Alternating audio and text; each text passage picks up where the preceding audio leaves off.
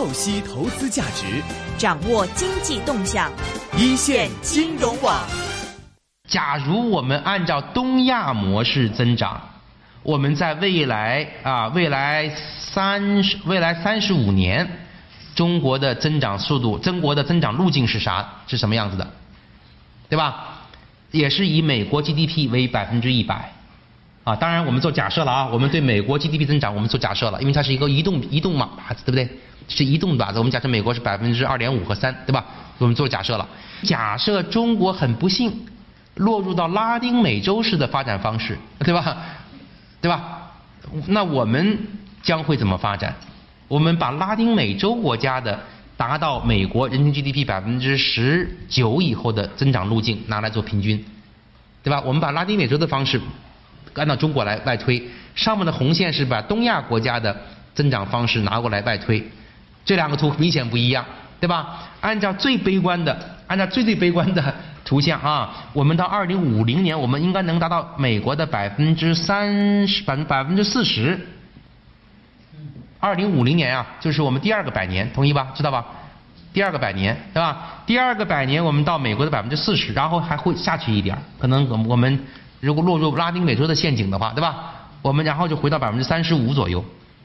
好了，就算是百分之三十五吧，对吧？就是到了二零五零年，按照最最悲观的前行情形来测算，到了二零五零年，我们是人均 GDP 美国人的百分之三十四十，然后跌到百分之四十三十五。由于我们人口是美国的四倍左右，所以四乘以三点五多少？三四也是一点。几一点一点四一点四倍吧，是不是？我们的经总规模是美国的一点四倍，这是最悲观的情况。好了，那么如果是按照最乐观的情况，啊，这是按照比较乐观的情况，按我们是按照东亚模式发展的话，那么我们到了二零五零年，我们将达到美国的百分之七十五人均 GDP，对吧？那么那个时候，由于人口是它四倍。对吧？四乘以七点五，四七二十八，三倍吧。我们的 GDP 是美国的三倍，对不对？哎，这个前景还是蛮吓人的。美国人看很吓人的，对不对？比他庞然大物是他三倍，是不是啊？那不管怎么讲啊，我想我们最有可能哈是在这两个之间。也许我们达不到东亚模式，咱们这个先先姑且搁一边不论，是吧？不管怎么讲，我们从二零一六年看见没有？一一五年开始，你看。一五年到二零二四年这段时间，这两个路径没区别，有意思吧？没区别，什么意思？就是按照最悲观的拉丁美洲模式，我们也能够按照这个啊这个百分之，刚才跟我们说百百分之七、百分之八这个速增长，对不对？明白意思吧？就是分水岭出现在二零二六年，所以我我就想说呀，这个增长潜力还是应该有信心的。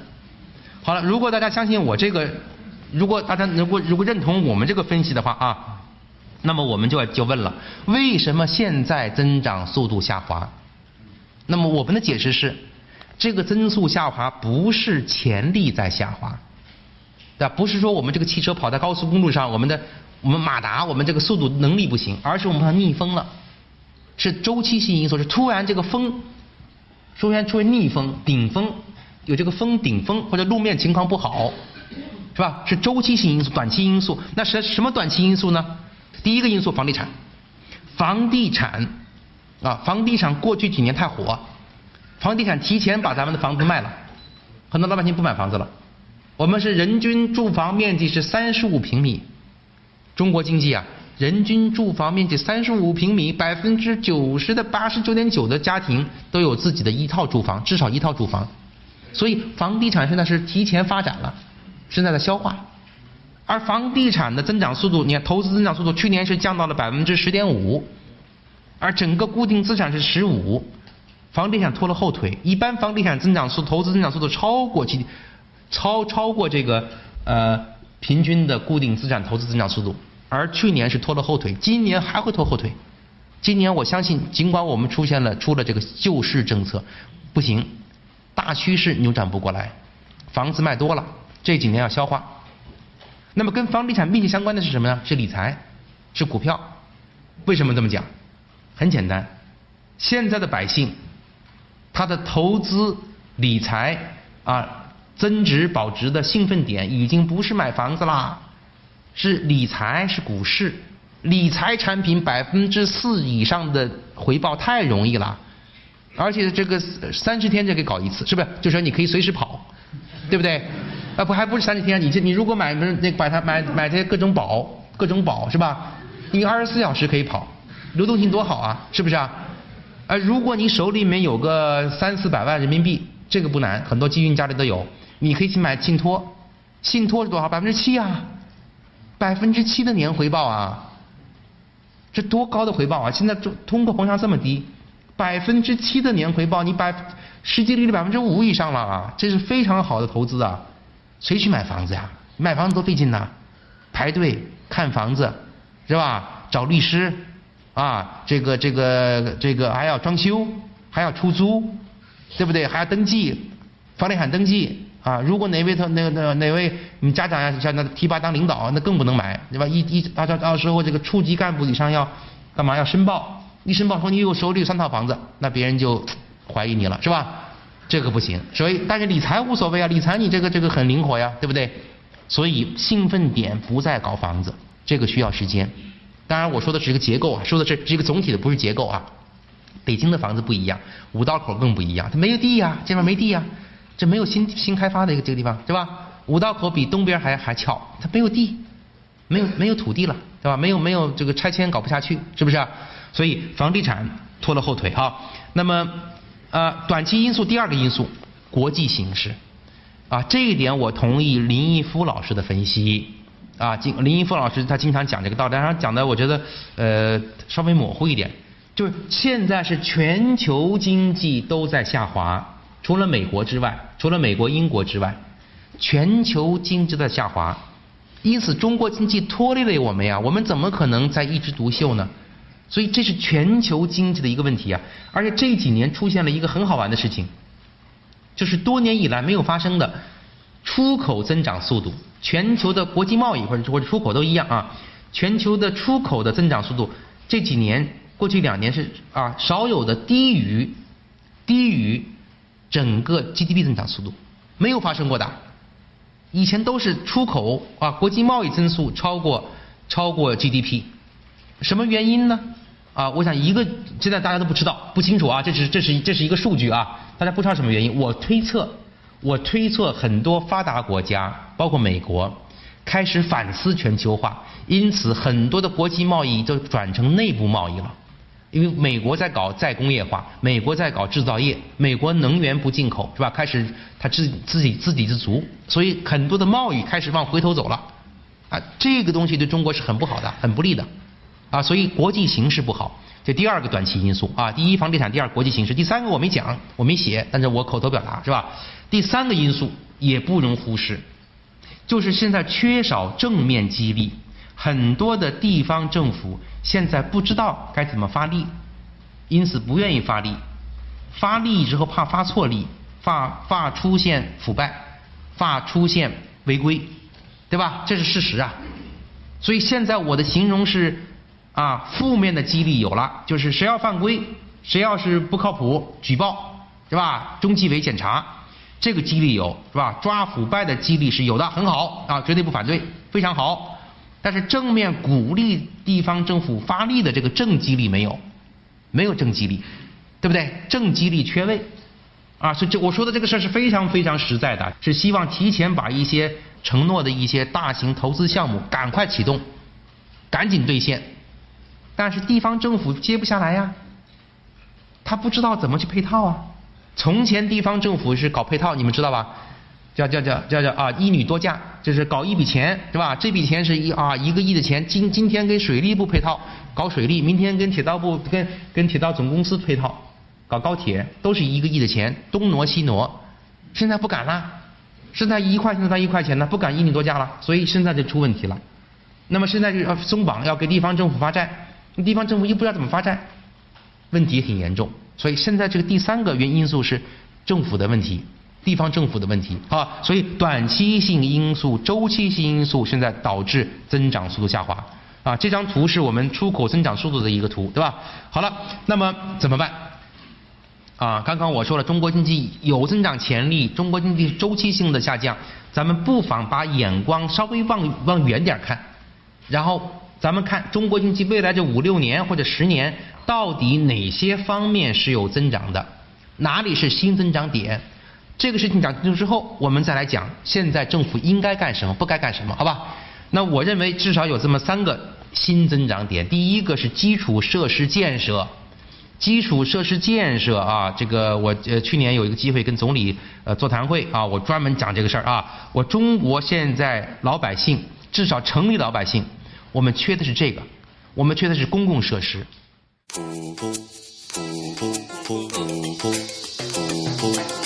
AM 六二一，DAB 三十一，屯门北跑马地，FM 一零零点九，天水围将军澳，FM 一零三点三，香港电台普通话台，香港电台普通话台，播出生活精彩，生活精彩。集合各路资深财经专家，拆解市场投资最新动向。一线金融网本期推介丰盛金融資產管理董事黃國英。可能係 L 型咯，個股市都係一樣，係即係拉長喺個下邊，咁跟住唔識彈，仲慘過跌得勁啊嘛，咁樣先至慘，咁啊，所以呢個就係香港嘅困局咯，而家係。更多重量級嘉賓與你分享獨到見解，鎖定周一至周五下午四点到六点，AM 六二一，DAB 三十一，香港电台普通话台，与你紧贴财经脉搏，一线金融网。股票交易所鸣金收兵，一线金融网开锣登台，一线金融網。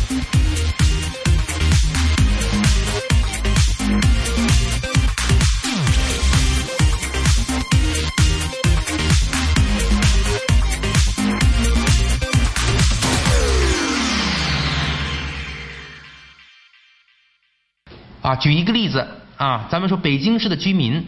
北京市的居民的平均家庭的电视机的尺寸，我相信比伦敦的要大。电视机都用平板的了，都很大。我们家用电器的水平应该比伦敦的要好。住房面积恐怕也不比也不比伦敦的啊差。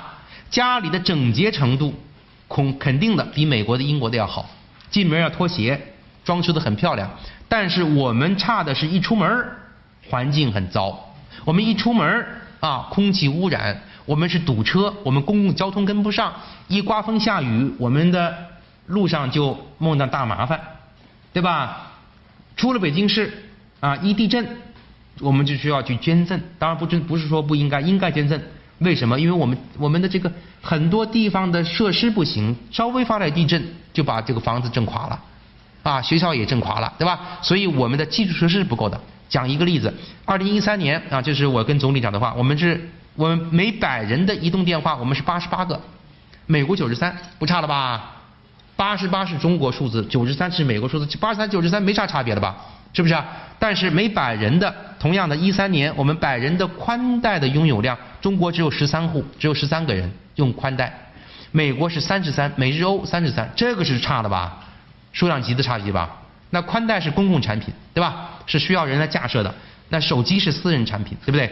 再举一个例子啊，IMF 的数据，二零零零年、二零一零年，对不起，二零一零年，我们的人均的、人均的基础设施的拥有量，仅仅是西欧的百分之三十八，北美地区的百分之二十三，日本、韩国的百分之十八。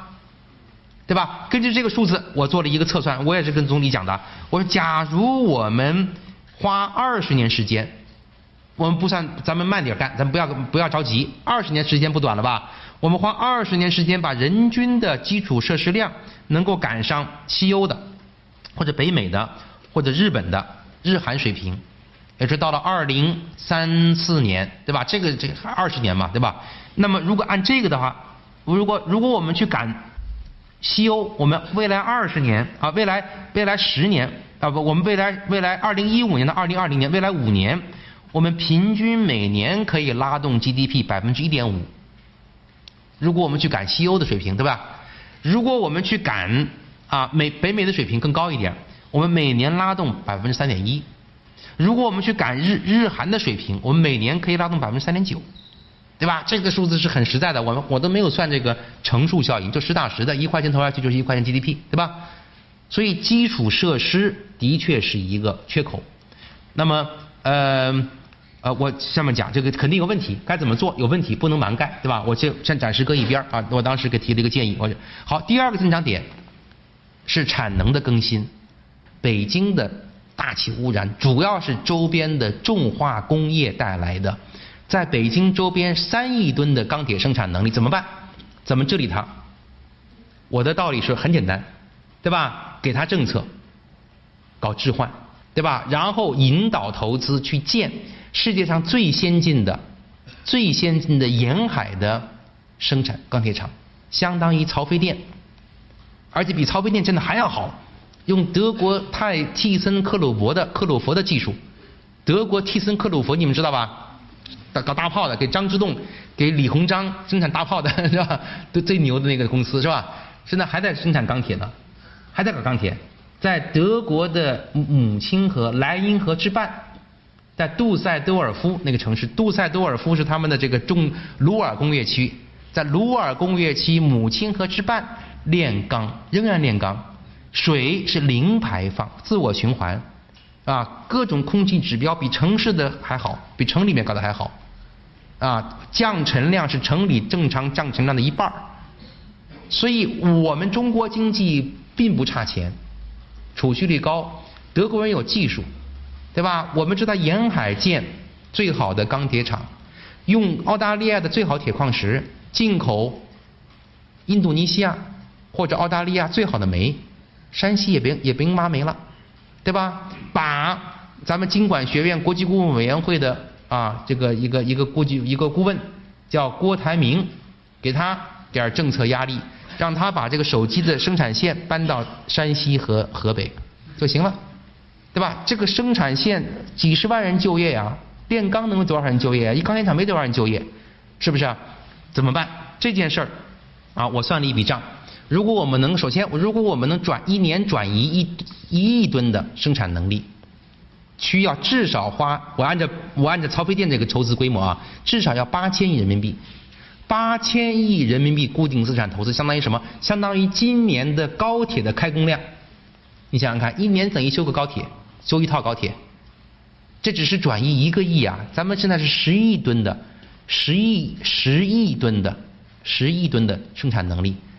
你至少搞五年，把一半转移出来，对吧？但是这个事儿不要政府干，政府不能直接投资，政府只干一件事情，狠抓狠抓那些污染的污染的这个企业，狠罚他，罚他根本就没法生产。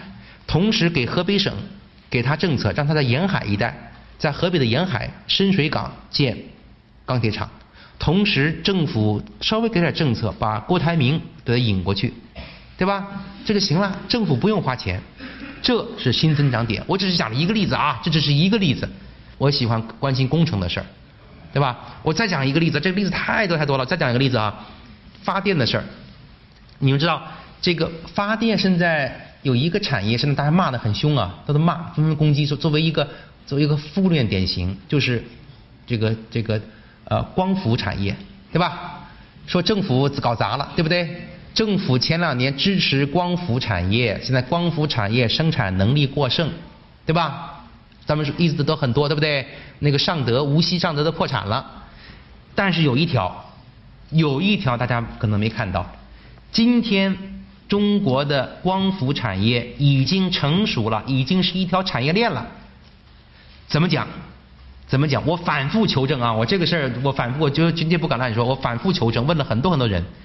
对吧？在内蒙古，在内蒙古现在是很多的地方沙漠上已经建成了大面积的光伏发电厂，而且可以上网。上网之后，上网电价足够的高，以至于这种投资它的年的回报率达到百分之八。我反复问了啊，我问投资者，我问这个史玉史玉柱。我问他，我还我还不信他，我还就问了这个搞光伏的专门的人，我这真的要要不能只听一个人的，他们这些人也会爱忽悠，对吧？你得多问人，都证实跟我核实这个事情。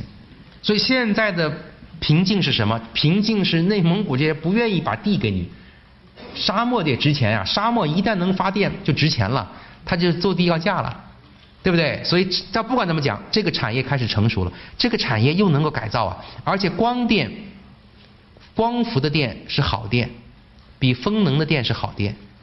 光电是是为什么是好电呢？是白天它发电，白天我们的用电量高，它来发电；晚上我们睡觉了，它没阳光了，它就不发电了，跟我们的作息是一致的，对吧？风电是逆转过来的，风电是晚上它它来劲儿了，是吧？我们不用电，你怎么储能？对吧？所以这个，哎，这次比尔盖茨有一个说法，我我觉得很很很还是很有意思的哈。就比尔盖茨在博鳌这次去了啊，我们几个这个吃饭聊天别人说你什么问题都可以问他，我就问他，我说中国未来能源怎么看？比尔盖茨有一句话，他说能源没问题，能源很便宜，能源到处都有，便宜的很，关键是可靠能源贵。的风能很便宜，但是不可靠，可靠能源是便宜是是贵的。对吧？他说的这个有有，我看有一定道理。所以光能正好是一个比较可靠，我们需要它的时候它来，是吧？所以这种例子很多，我认为这是有一个，这又是一个新增长点，是吧？请大家一定不要别这个这个哈，要看广一点。好，第三个一带而过，消费。这个图其实我就不用看了哈。消费刚刚我说了哈，就是最开始讲了，经济结构调整的第一个征兆就是消费开始往上走了。根据我们那个那个分析。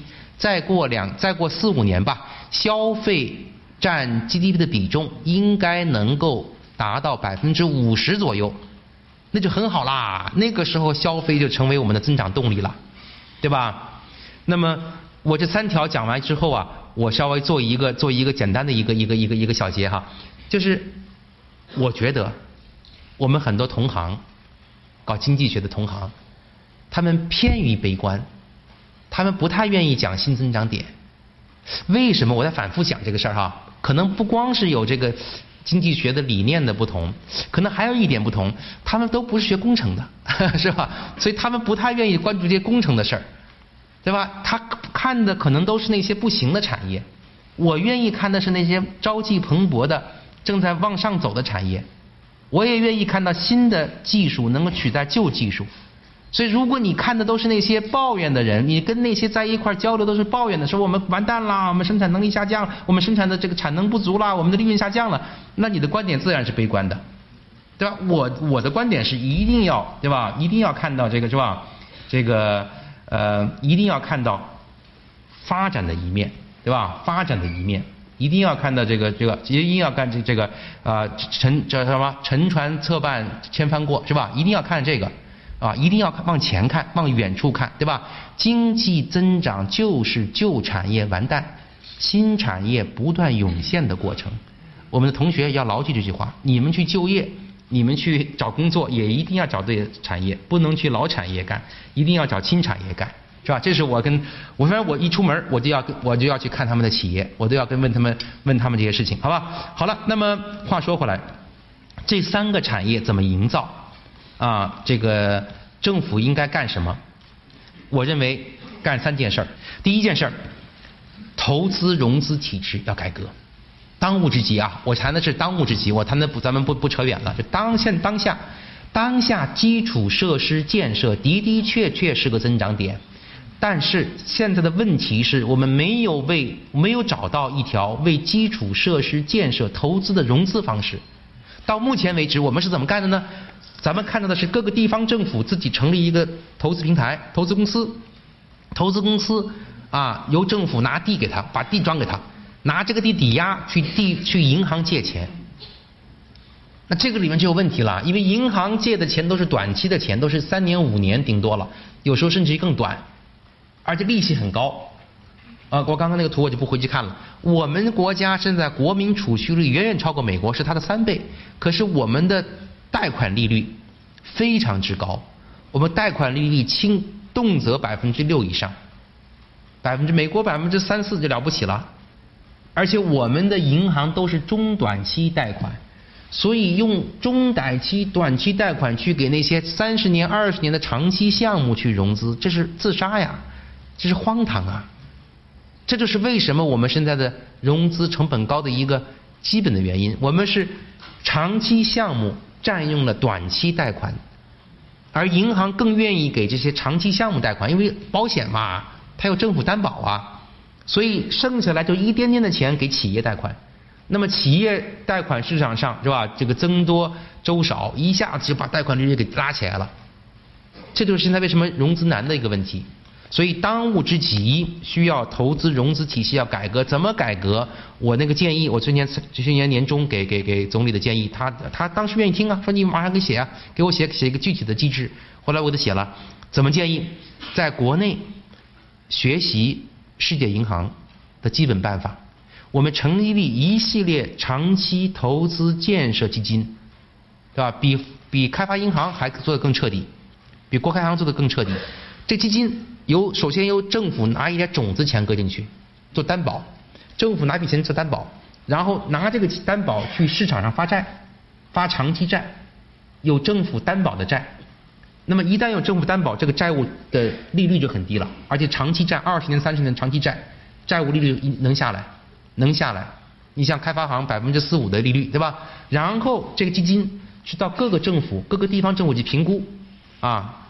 哪个项目好就给哪个项目投，项目不行不投，对吧？不要让地方政府自己说了算，搞客观评估，而且这种长期债务要公开，资本市场投资者要不断的去监督这些投资基金的运行模式，对吧？通过这种方式就改造了我们的投资的长期啊投资项目融资模式，对吧？这是第一个马上要改的，我很高兴的看到总理工作报告里写了这个了。投资融资体制要改革，对吧？而且今年财政部也做了一个机制，就是把地方平台的欠银行的钱部分的转为公开债务，部分的转，延长这个周期啊。第二件事情，我刚刚提到正向激励，啊，对地方官员不能够啊，不能够只是抓反腐，肯定抓反腐重要，绝对不要不要给我误解哈，反腐很重要，别误解这个东西，别误解太啊。反腐很重要，除了发抓反腐，除了讲八项啊这个呃八项纪律吧这个八项规定之外，啊除了这个啊讲觉悟啊学焦裕禄学了呃学这个小岗村叫什么浩这个这谁沈浩沈浩安徽省凤阳县小岗村呃党支部书记呃这个这个陆叫陆呃呃沈浩除了这个之外，还得要讲激励，讲正面激励，谁干得好。就要奖励，而且我认为要在同级奖，不要说是给省给给一个县委书记搞一笔钱让他来呃把县委书记跟跟县长的奖金搁在一块儿，每一级干部都有一个奖金，你不要串了，对吧？否则的话，领导干部不好意思拿钱，对吧？年底做得好的，上级给仅下面一级发奖金，对吧？地委书记啊，地级市的书记给县级市书记。发奖金，你底下别发了，底下你县级书记自己再发，对吧？不要越级发，要给客观评价。啊，我认为这个正面激励还是很重要。那你们说了，政府里面有激励了，那提拔干部不就是激励吗？提拔干部是激励啊？不对，这个人家正经研过、研究过这个行为组织行为学的人告诉你，光靠提拔是不行的，光靠提拔是不行的。你有那个那个提拔确实有存在，那概率太小了，那概率太小了，这个几率太小了，太遥远了，对不对？所以要要你还得要正向激励，好不好？不能只靠提拔，现在就是靠提拔，这真的不行的，是吧？这个正向激励必须马马上要加，对吧？第三个环保升级，其实是刚刚我讲过了，环保要升级，要给环保部更多的职责去抓违规的，把违规的产能干掉。同时，我也提出哈，在政协会上我提出啊，要给环保部一点自己的基金。环保部的的确确认为靠谱的投资项目，他要给你补贴。环保部自己补贴，否则如果环保部只是抓违规的话，环保部就变成了什么呢？变成了高级城管啊，人人恨他。环保环境保护部应该转变为环境保护与发展部。就厉害了，环保跟发展都在一块儿，这就厉害了。否则环保永远搞不好，永远不不受欢迎，不受欢迎，到处都都都躲着你，对吧？环保要跟发展混在一块儿，搁在一块儿，这就厉害了。所以呢，要给环保一点，不仅要有牙齿，还要有钱包，啊，这就是我要继续的改革。好，总结一下这么几句话。第一句话其实刚刚我讲过了，总结一下：第一，经济结构已经向好，不要误解，我认为坚定不移。经济结构主要是市场的力量，要一要精心呵护啊。第二，长期增长潜力仍然比较高，啊，不要被当前的下降所迷惑，是吧？第三，短期增速下降具有明显的周期性因素。啊，既有国际因素，也有房地产的因素啊，所以因此结论是，短期内重点领域必须加快改革，对吧？然后要从此来催生，赶紧催生新增长点，用新增长点来应对当前的这个啊周期性的一些下滑的一些因素，让动力能够尽快的转换。股票交易所鸣金收兵，一线金融网开锣登台。一线金融网。